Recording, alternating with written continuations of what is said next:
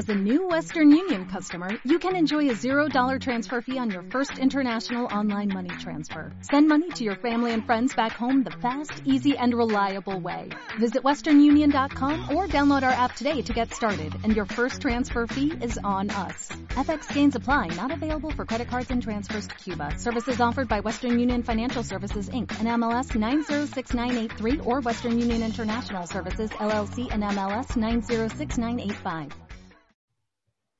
¿Qué tal? ¿Cómo están? Bienvenidos a un nuevo capítulo de Detrás de este podcast traído por Alma Enterprise. Mi nombre, como ya se lo saben, es Jesús Aguilar. Para los que no me conocen, me presento, soy de la ciudad de Puebla. Y el día de hoy estamos con un invitado más de la familia Alzada. Hoy es el turno de nuestro hermano cirujano Recentes. ¿Cómo estás, carnal? Un gusto. Un saludo desde allá. ¿Qué onda, brothers? ¿Cómo estás?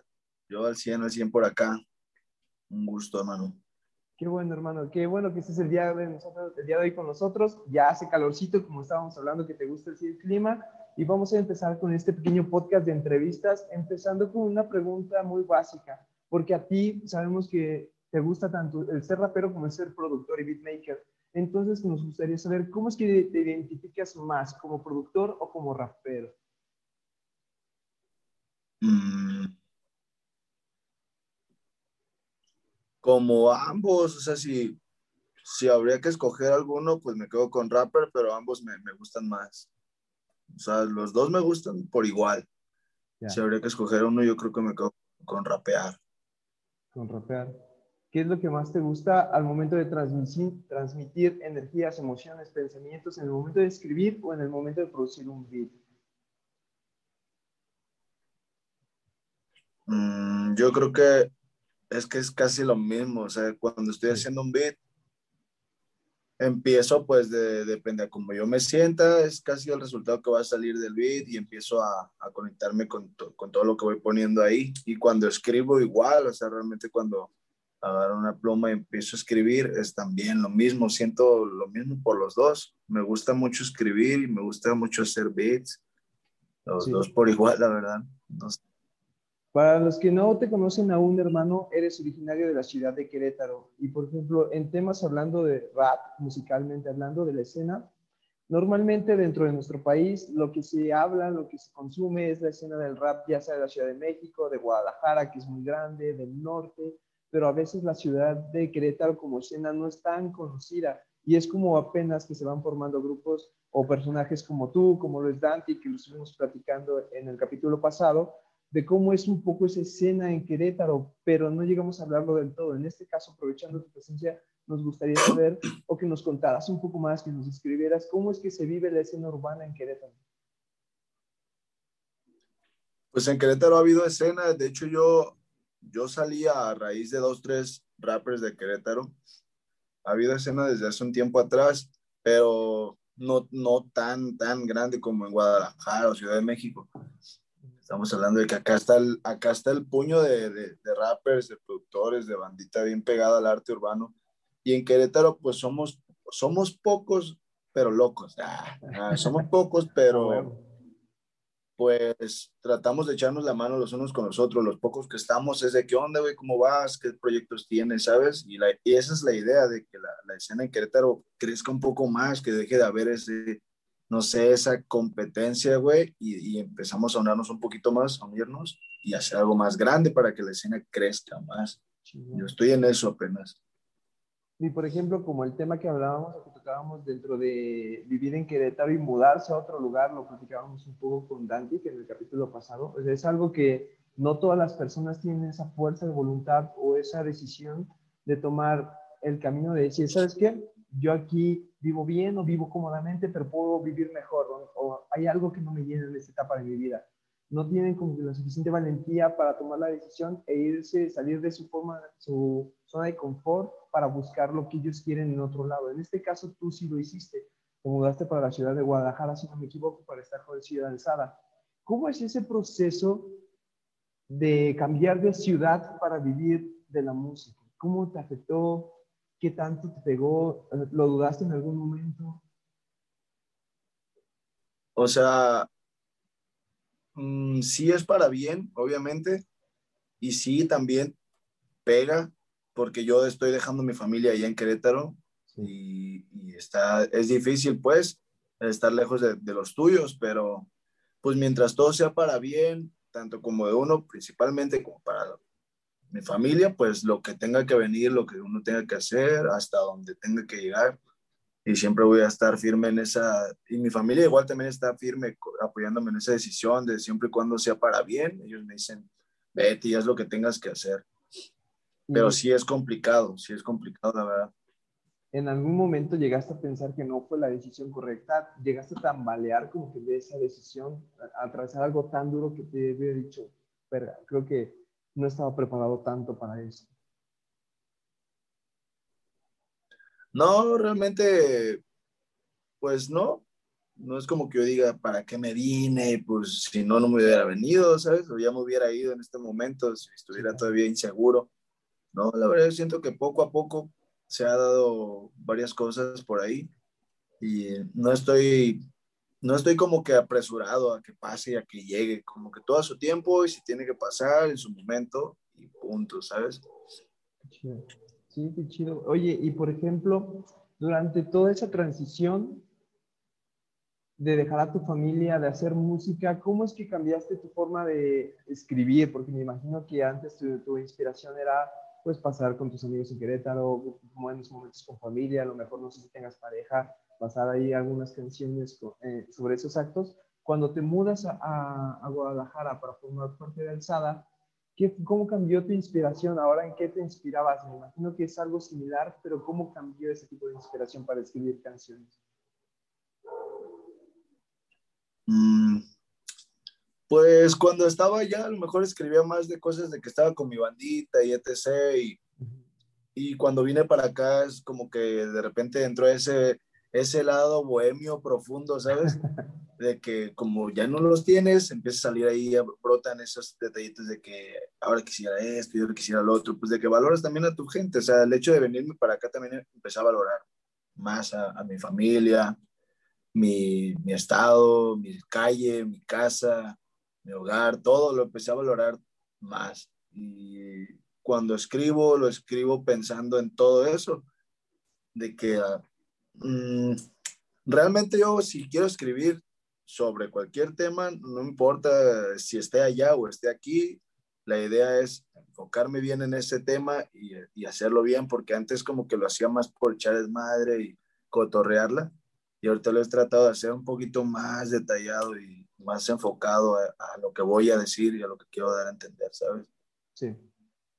También durante todas las entrevistas que hemos hecho con algunos miembros de Alzada, la pregunta que hacemos durante nuestras dinámicas para saber qué quiere saber la gente del invitado en turno, normalmente se repite mucho una que es cómo se va dando la entrada de cada uno de los miembros Alzada. Y en tu caso también fue una en particular que la gente quería saber mucho. ¿Cómo se da ese acercamiento con la productora, con la disquera, para que eh, formes parte de su sello? ¿Cómo fue que llegué aquí? Ajá, ¿cómo fue que te, hicieron la invitación?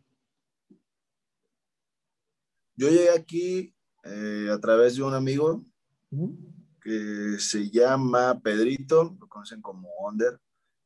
Under One de Querétaro, él fue el que me conectó, él fue el que me dijo, oye, güey, hay una bandita acá no sé si quieres jalarlo, si quieres jalar a conocerlos. Y yo dije, pues sí, ¿por qué no? Yo estaba pasando por un momento, pues complicado, la verdad. y, y él me dijo, tengo ahí un paro, güey, un necte y a lo mejor y puedes jalar y hacer algo, no sé, ¿tú qué piensas? Yo le dije, güey, jalo, güey, ¿qué hay que hacer? Y vine para acá. Y ahí fue donde empecé a conocer a la bandita de aquí y todo ese rollo. Y pues me quedé, Alan me jaló, fue el que fue el que realmente me dijo, a ver, ¿qué haces, güey? Yo hago esto y esto. Y me dijo, ok, vente para acá. Y me puso en un lugar.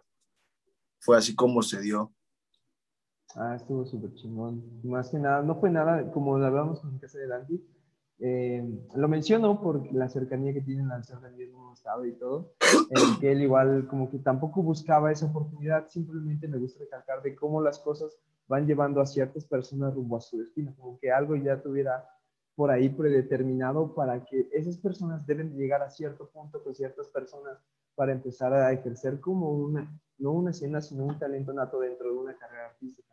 Y es algo súper cool porque en lo personal me gustan los temas de todos los, todos los miembros de Alzada. Siento que tienen un talento increíble, que no caen en la monotonía de solamente el rap clásico, sino que le entran más a, las entonaciones, a los flow más, más, que más cantados, algo que antes no estaba tan visto, pero que el día de hoy se está aprovechando muy bien en el cine de alzada y eso es algo muy importante recalcar, por lo cual los felicito demasiado porque tienen mucha calidad musical y están súper chingón.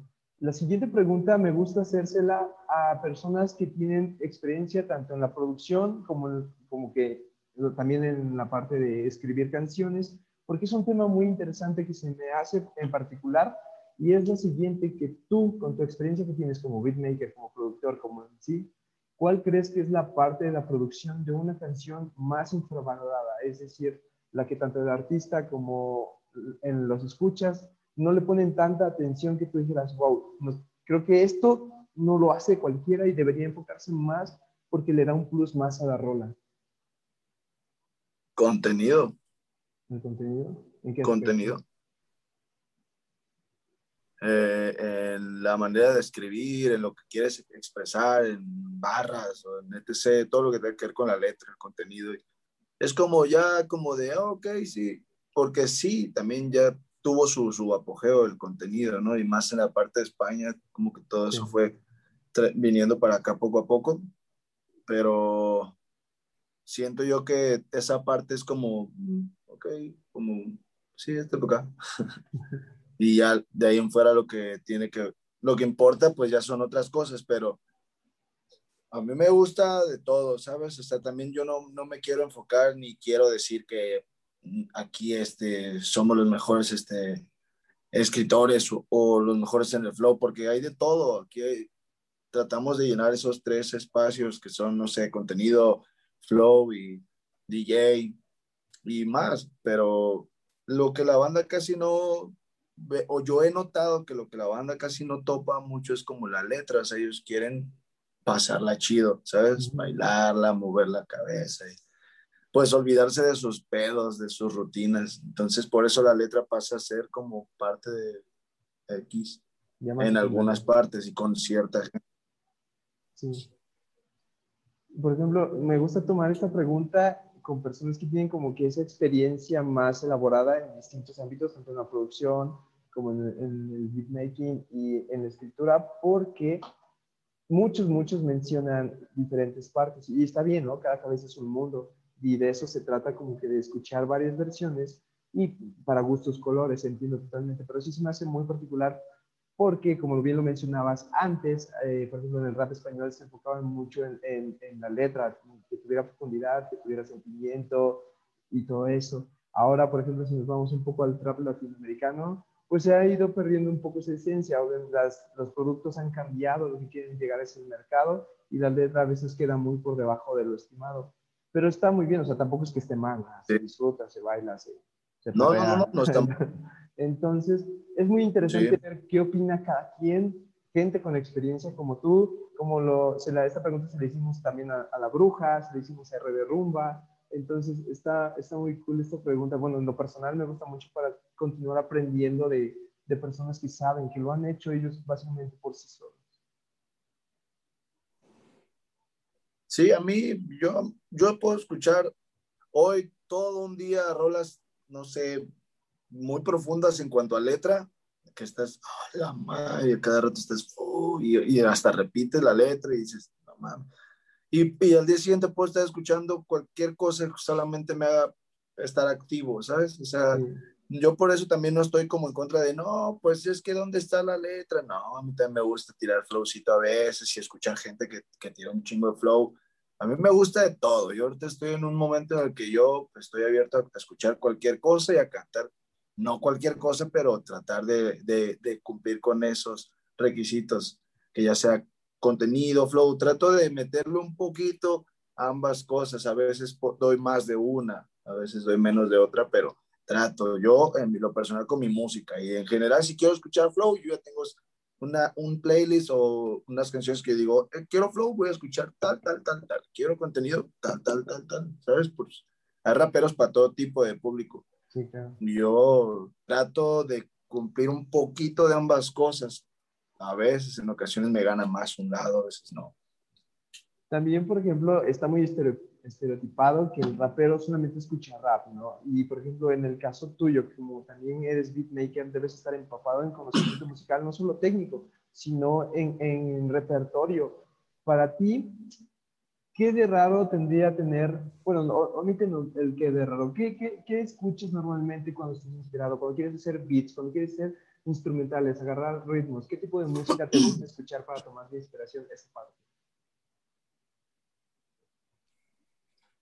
Yo, para, a mí me gusta todo lo que tenga que ver con música. Hay ciertos géneros que no, no entro, no jalo, no paso.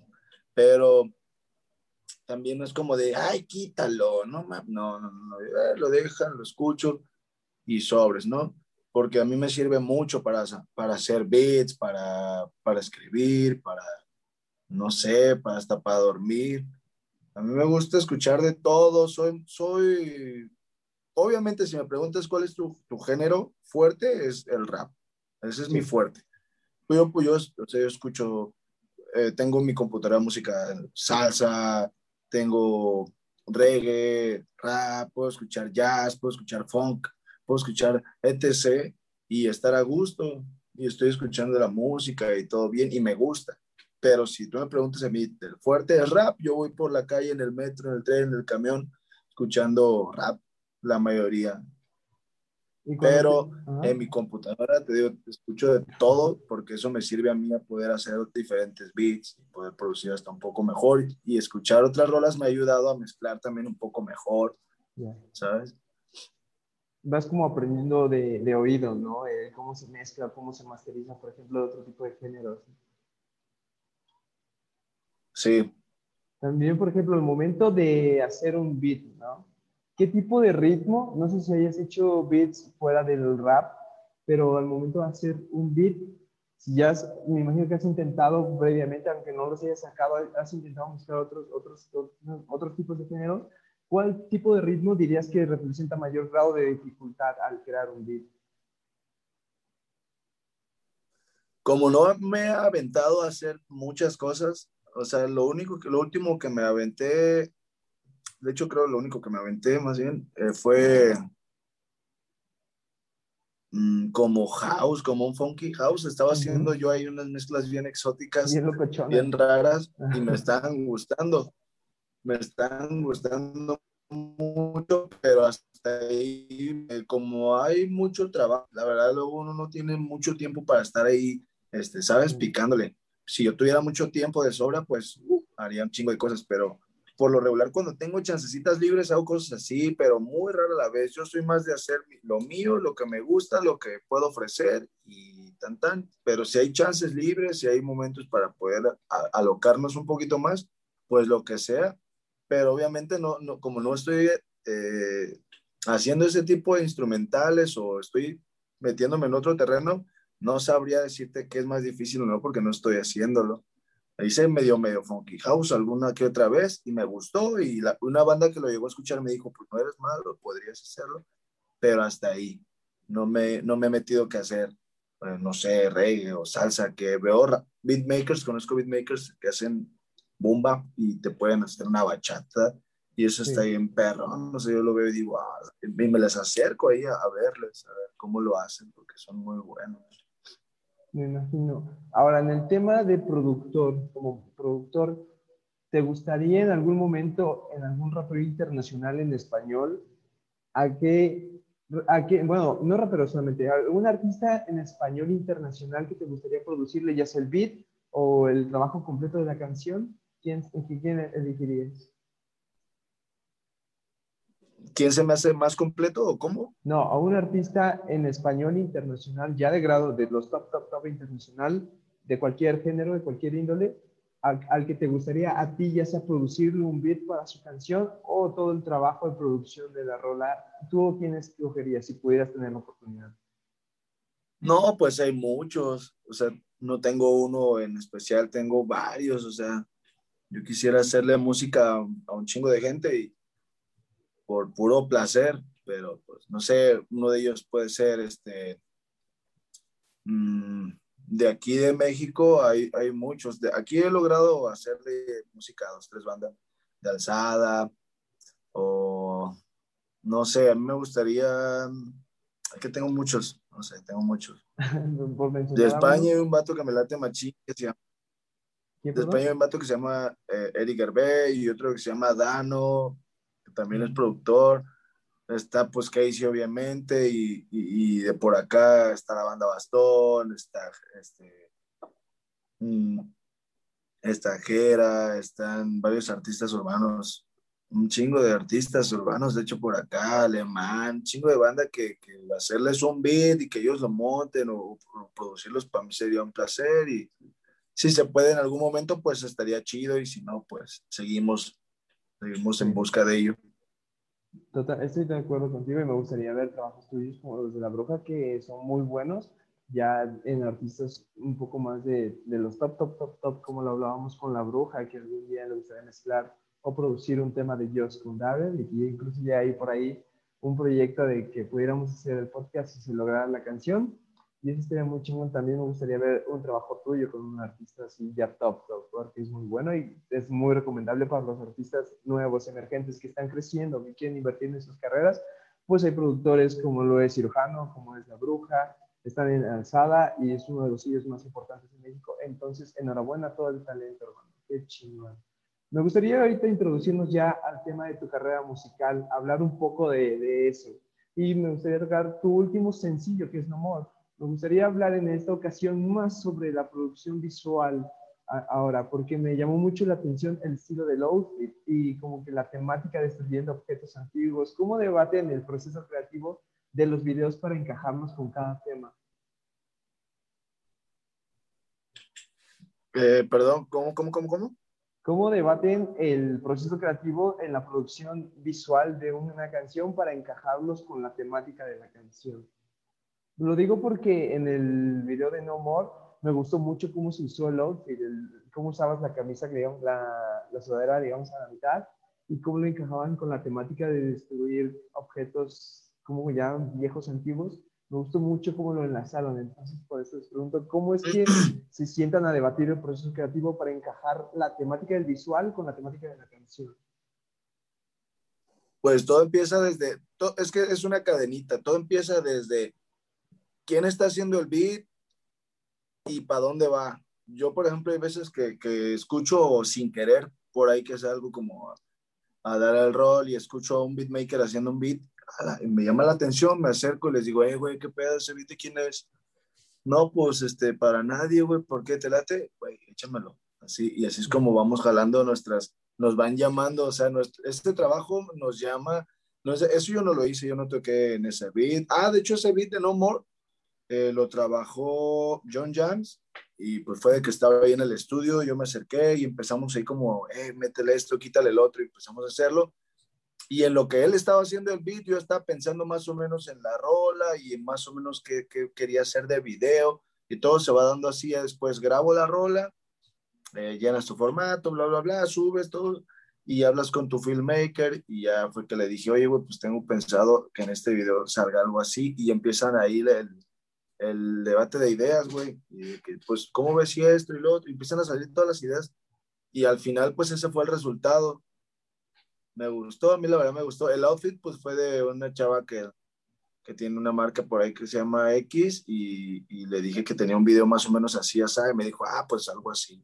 Y ella me dio, me apoyó con el outfit y pues mi, mi equipo con, con, las ideas, tanto del video, con conseguir las cosas, la producción, todo aquí es un equipo que va de la mano y si uno, o sea, todos estamos pues conectados y todo, todo, todo tiene que ver así, no nomás es como que yo hago esto, yo quiero esto y yo no, no, no, se habla con todos, desde abajo hasta arriba, desde quien hace el video hasta la idea del video, para que se lleve a cabo todo, todo bien, si no, pues nomás se queda en una idea y no se logra.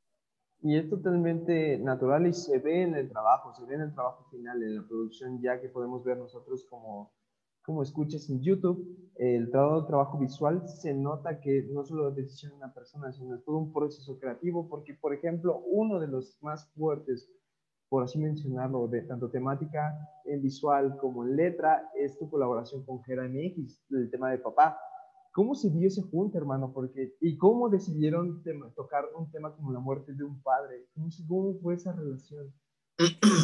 Esa rola era de él. Él tenía ese tema y él, pues él fue el que me dijo, ¿qué onda, güey? Porque a raíz del mismo valedor que me trajo acá, fue que, que, nos contactamos y dijo, mira que Querétaro hay un vato que estoy el otro, ah, ok.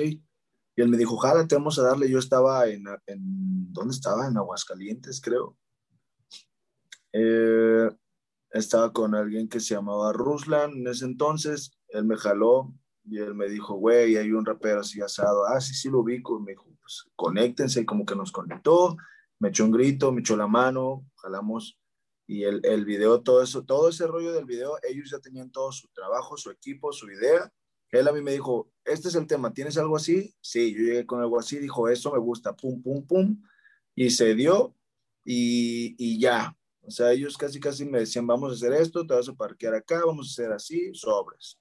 Realmente me gustó y machín el tema. Muy, muy, muy, está fuerte, pues, pero está muy chida la rola.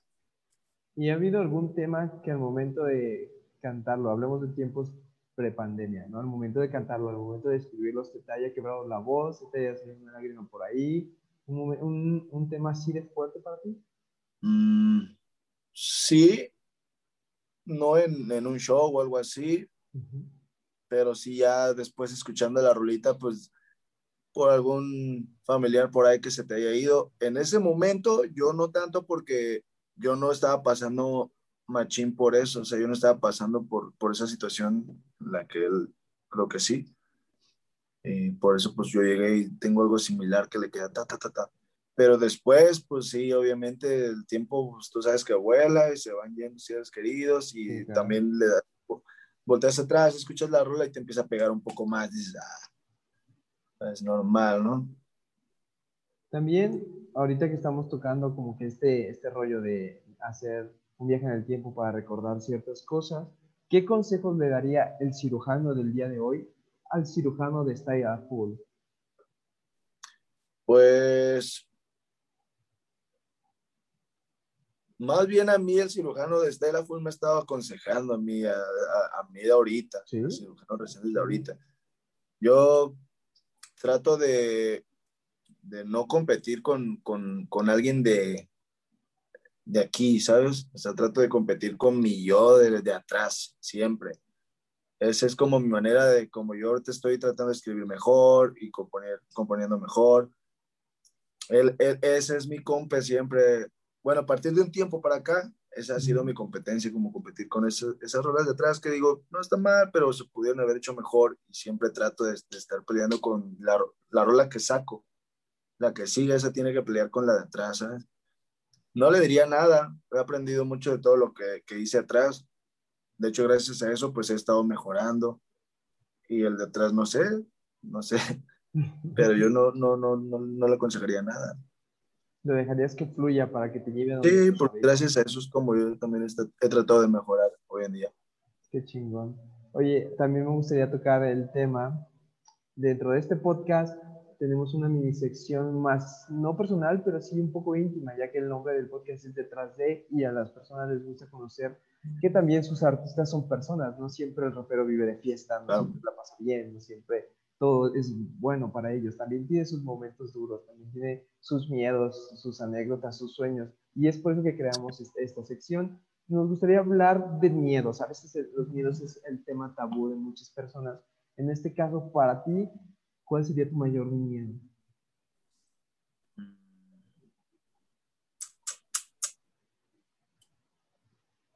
Miedo, pues tengo miedo a los perros. A los perros. tengo un trauma con los, con los perros, mm. con las arañas y y ya soy como miedoso en ese tipo de cosas, de que veo un perro en la calle y chinga, voy a tener que pasar por ahí y, y, ya no tienes de otra, ¿no? Y que el perro de lejos se te queda viendo y tú ya lo viste. Y, y cuando ya se paran, ¿no? Y ya está en ataque. Y se paran y ya valió. Pues, o sea, esos son mis miedos, mis miedos también bien absurdos, son un perro, una araña, un bicho. Realmente a la muerte, pues pues todos vamos para allá, no es como que yo tenga miedo, puede ser ahorita, mañana, años. Mm, más bien tengo esos miedos así absurdillos, nada más. Más físicos, ¿no? Más tangibles. A veces nos metemos como que en el trip de, por ejemplo, te comparto mi miedo personal, ya lo he compartido en el podcast, pero te lo comparto a ti. No es la muerte, mi miedo no es la muerte, mi miedo es la ignorancia, el desconocimiento de no saber qué sigue detrás de, bueno, después de, después de la muerte. Creas en lo que creas, todos tienen un distinto destino dentro de cada religión, desde cada pensamiento.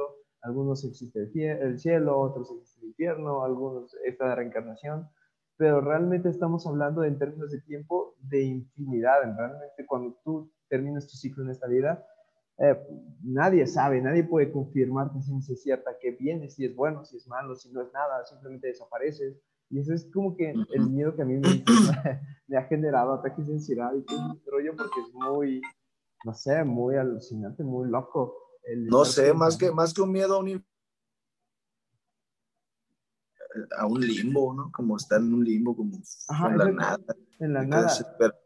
Sí, porque es muy duro, o sea, en esta vida, digamos, te la pasas, te la puedes pasar bien o te la puedes pasar mal, pero encuentras ciertos momentos de amor, de confort, con familia, con seres queridos, y el hecho de saber, o no saber más bien, eh, qué va a pasar después, con quién vas a estar, vas a volver a saber. Eh, es como, por ejemplo, hace poco, este, vi una entrevista y, y, agarré y apliqué la de, escuché bañarte a oscuras y dije yo, pues a ver, vamos a hacerlo. Ah, ya. Y me bañé y era de noche, pues ya lo había hecho de tardecita y está chido. Cuando, cuando hay algo de luz así del, del, del ¿cómo se llama el techito este? Del dragaluz. Ajá. Y se alcanza a ver algo, se siente rico, es como una terapia se siente bien, pero cuando es de noche y apagas, yo soy claustrofóbico y se me había olvidado eso. Yo lo apagué, la luz y de repente empecé a sentir una desesperación, sí. ¿entiendes? Y así de que vi todo, todo negro y no sé, me dio miedo. Ese es otro miedo. Entonces me imagino algo así de que cuando mueres, obviamente sin el ruido del agua ni nada de eso, como que solo oscuro y no sé, me dio mucho miedo también, por ejemplo, las formas de morir, deja tú el dolor y el sufrimiento que puedes pasar a través de la muerte, pero se han dado casos, ya son temas muy turbios, pero se han dado casos de personas que, no sé, han tenido problemas de corazón y las dan por muertas, pero las entierran y ya al momento, dos días después, Ándale, eso, eso está claro. No, no podría. No podría, imagínate. No, no, no, la, el grado de desesperación, uno. O, o la de ahogarte. Sí no sé. No, está muy cabrón. Digo, ya son temas muy, muy turbios, pero han pasado, han pasado y te generan traumas, yo creo. Entonces, y seguirán pasando. Pues uno Yo también he pensado mucho en eso. A veces, bueno, hubo una, un, una rachita donde pensaba mucho en cómo iba a morir y, sí. y qué pedo, sufriré, no sufriré, cómo, o, o, cómo quisiera morir. Pero después dije, porque estoy pensando tantas mamadas, ahorita tengo cosas que hacer, ¿no? tengo chamba, tengo que hacer esto, tengo que, como para estar pensando eso, ya si eso llega, llega en su momento y no creo que me avise ni cómo va a ser, ni cómo, ni dónde, ¿sabes? Solo es un desperdicio de tiempo estar pensando eso. Es, un desperdicio de tiempo, pero son temas muy turbios que sí te, te dañan mentalmente, Sí. Y ya para ir saliendo de, temas muy turbios, mejor, porque luego sí te, te, te genera más la, la, ansiedad del... Ya sé está muy cabrón. Pero para ir saliendo de temas turbios, mejor hablemos en cuestión de sueños. ¿Cuál sería tu mayor sueño en el momento en que te sientas realizado? A lo mejor ya lo conseguiste, pero siempre va a haber sueños más a ver. Um, eh, llegar a un punto en el que yo esté en paz, en el que mi gente, mi familia y yo estemos en paz, tanto económicamente como emocionalmente. Ese, ese momento, cuando lleguemos a ese momento, lo estamos consiguiendo. Lo habré, no, no creo que lo habré conseguido todo, pero eh, ya, al menos ya estoy donde quiero estar. Quiero estar en un punto en el que yo diga, ya no tengo tantos problemas, tanto peso encima, y ya estoy tranquilo. Quiero llegar a encontrar mi paz y que mi familia también, a transmitirle eso a mi familia y estemos bien. Ese sería mi sueño, estar en un punto en el que yo pueda estar tranquilo. Sí, vaya, porque son muchas cosas las que, bueno, bien dicen que el dinero no te da la felicidad, pero ¿cómo ayuda? Ayuda un putero. Oh, sí. Por ejemplo, en estos tiempos, en estos tiempos se, se, ve realmente que el dinero no da la felicidad, pero cuando alguien enferma de ahorita lo que estamos atravesando, claro. es muy difícil, el tener dinero y actuar rápido te hace un parote que te puede... Yo, yo soy, yo, yo le, yo le he dicho en pareja y a mi familia de que yo, papás, para, para ser feliz, estar feliz, pasar, es, es, pasar un buen momento. Yo puedo pasar un buen momento y puedo ser feliz comiéndome un elote, ¿sabes? Sí. A mí me gusta cada que voy a Querétaro ir por mi elote y es, soy feliz, así manejando en la carretera. Soy feliz y puede ser sin dinero o con dinero, pero pues con dinero obviamente es mejor. Estamos de acuerdo, ¿no? Sí, totalmente, porque lo se ve en el momento de crisis, a veces en mexicano no tenemos como que esa educación eh, financiera de tener un ahorro, de ahorrar. Creemos que si nos alcanza para pagar los gastos y todavía lo que nos sobra lo gastamos en otra cosa, a veces innecesaria, pero cuando se viene una emergencia, dices, me lleva, ¿por qué no guardé ese, eso que me sobró? Ahorita me estuviera sirviendo y me he hecho un paro y no estuviera en la necesidad de buscar dinero, de ver cómo lo hacemos. Entonces creo que esa mentalidad financiera nos puede ayudar muchísimo, muchísimo a atravesar muchas crisis, porque el dinero sí, siempre, sí, es una muy buena idea, siempre, siempre es una, y va a ser siempre una mejor idea tener un ahorro. Colchón siempre te va a sacar de apuros, ¿eh? claro. por sí. Sí. Ahora, también dentro de esta sección, me gustaría conocer en lo personal dos canciones tuyas. Una, la que más te haya dolido escribir y otra, la que si tuvieras la oportunidad de presentarte con futuros escuchas y digas, oigan, soy cirujano Resende, escucha esta canción, lo tuvieras que escoger como carta de presentación para llamar más escuchas, ¿cuál sería? Eh, a mí me gusta mucho una canción que, que se llama 3ST, pues que da a entender como de que pues, disfruta el momento, ¿sabes? déjate llevar, fluye, tranquilo, olvida tus pedos, deja de estar peleando con este y con otro, solo fluye y haz lo que tengas que hacer. Y me gusta mucho esa rola y al parecer también a dos, tres bandas le gusta machín esa rola porque he platicado de esto con dos, tres bandas.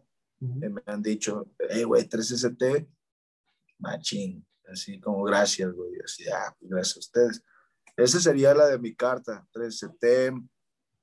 Eh, tengo, y la que yo pienso que yo lloraría con esa rola, yo creo que todavía no la he escrito. Tengo una que otra por ahí, tengo una que me ha hecho así quebrar de repente, que se llama Lo prometido es deuda. Sí. Eh. Esa como que de repente me hizo, al, al, momento de estarla escribiendo, cuando estaba escribiéndola con los audífonos, como que se me hizo un nudo porque pues hablo de mi familia, desde mi padre, mi madre, mis hermanos. Esa medio medio, pero siento yo que todavía tengo otras cosas por hacer que, que, que no he hecho, que podrían ser esas, mi, una de mis grandes obras, pero todavía no la he hecho. Siento que todavía falta tiempo para eso para el día que llegue la canción que te haga llorar, digo, sabemos, conocemos, los que te escuchamos, conocemos tu estilo de escritura, ¿no? También que es más, pues, relacionado con lo que tú vives, con lo que tú sientes en el momento, pero yo creo que con la forma de transmitir que tienes, el día que llegue esa canción que te, que te haga llorar a ti, vas a llorar a varios, porque sí, sí, sí, logran oh, transmitir. es la idea. Sí, no, no, no. Y lo vas a hacer sufrir porque, bueno, Siempre, siempre parece, parece maña, parece que alguien escribió una canción exactamente para ti en el momento que más te duele y no sé por qué sientes que a la canción habla solo de ti, solo de ti. sobre ti, ¿no? Sí, yo también he escuchado igual canciones con las que me identifico mucho de artistas ajenos y digo yo, puta, esa rola es mía, güey. pero pues pasamos, somos iguales, todos somos lo mismo, tenemos los mismos problemas, algunos menos, otros más pues por eso. y en un mundo post pandemia, donde ya todo se acabó, bueno, las vacunas sabemos que están en proceso, pero a futuro, que ya se puedan volver a hacer conciertos, presentaciones, festivales que se extrañan un chingo, ¿En dónde, ¿Cuál sería tu, tu, escenario idílico para presentarte? El que tú digas, a lo mejor tengas desde niño conocimientos de festivales o de países en los que dices, wow, me gustaría a mí presentarme en ese lugar. A mí me gustaría cualquier lugar con que haya un chingo de gente porque si se extraña. Yo he, tenido el, placer de poder cantar frente a 3.000 personas y se siente, no es mucho pues, pero 3.000, 4.000 personas, 5.000 ya es, ya es un puño, ya es, ya es gente. Y, y se siente, no, no tiene precio, ¿sabes? Y esa, sentir eso en donde sea, sea para quién, no importa. Otra vez sentir esa adrenalina es, es, lo que he estado esperando desde hace mucho y ojalá y se pueda lograr pronto ya. Y yo creo que o sea, los, los artistas más experimentados, cuando pase todo esto y vuelvan a tener su primer, su segundo primer concierto, van a sentir esos nervios. Yo creo que nadie estaba preparado para sí, Pues imagínate, dos años, ¿cuánto llevamos con esto? Ya vamos para dos, bueno, ya cumplió el año, ya transcurriendo el segundo. Y pues obviamente después de escuchar, o sea, tan solo yo el hecho de que yo cuando abrí así a, eventos de artistas pues grandes, eh, detrás de escenarios se escucha así la gente eufórica y te pones nervioso. Ahorita después de dos años que no lo has hecho, pues cómo se ha sentido, ¿no? Pues, o sea, los conciertos online también tienen lo suyo, por ejemplo, el concierto desde la casa en directo, desde la casa alzada que hicieron en su momento, o sea, también transmiten, también tienen los suyos, pero nunca un concierto se va a igualar de modo virtual al modo presencial, porque tanto como el artista como el, como el público vive sensaciones únicas, que es muy diferente a los conciertos virtuales.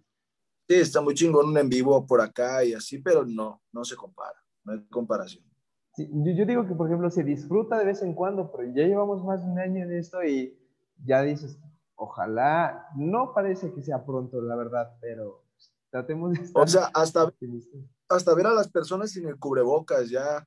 Sí. Estar con el cubrebocas todo el tiempo es frustrante, ¿sabes?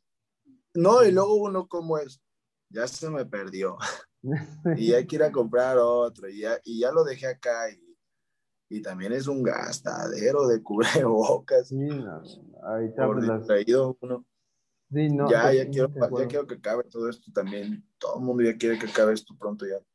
Y que parece que no, pero ojalá, digo, en este podcast siempre hemos dicho en cada capítulo, ya falta poco, ya casi, pero pues bueno, es el capítulo 34 y todavía no se le ve que sea, se le vea casi final. Entonces, Esperemos que a futuro se logre y podamos volver a disfrutar tanto de sus shows de, alzada como los shows de los artistas favoritos de quien sea, porque se, se extraña, se extraña totalmente.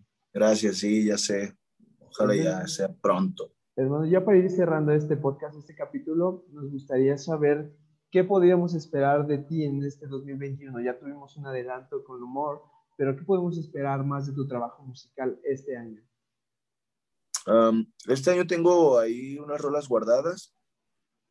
Tengo un par de fits también guardados.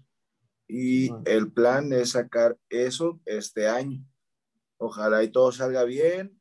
Eh, y todo salga como lo tenemos pensado y lo queremos hacer aquí, lo queremos lograr para que todo salga bien y para que a la gente que, que, que le vayamos a mandar todas estas rolas las agarren, las quieran, las disfruten tengo ahí como unas cinco o seis rolas en las que yo tengo mucha fe y mucha este, confianza de que va a salir y que a la gente le va a gustar. Entonces esperemos que este año todo salga bien para que esas cinco o seis rolas hagan su trabajo y pues aquí estamos, seguimos, trabajando y hasta donde tengamos que, que, llegar. Claro, y el día que salgan vamos a estar aquí compartiéndolos para todos ustedes, los que siguen la carrera cirujana y los artistas del SADA, vamos a estar compartiendo porque todos tienen talento cada artista tiene su punto en específico, en especial, como que sobresale de, los, de los demás, pero todos en conjunto suenan muy, muy bien y vamos a estar apoyando el talento mexicano. Hermano, con esto llegamos al final de este capítulo. Esperamos que te lo hayas pasado muy bien. No nos queremos ir. Muchas gracias. Que nos digas en dónde podemos seguirte. Eh, en Instagram como Cirujano Reséndez, eh, Facebook como Tony Reséndez, en YouTube como Cirujano Reséndez y mi página igual, Cirujano Reséndez. Así estamos. Perfecto. Y de todas maneras vamos a dejar todos los links de sus redes en la descripción para que vayan y escuchen las canciones de Cirujano, totalmente recomendadas. Les dejo eh, como recomendación personal el último tema en solitario que sacó, que es No More, y un tema en colaboración que es con Dante, que se llama Un día en la oficina. Son temas muy, muy, muy buenos que les puede gustar en su playlist de Spotify en cualquier momento. Les agradecemos mucho que nos vean un capítulo más y nos vemos en el siguiente. Hasta luego. Muchas gracias.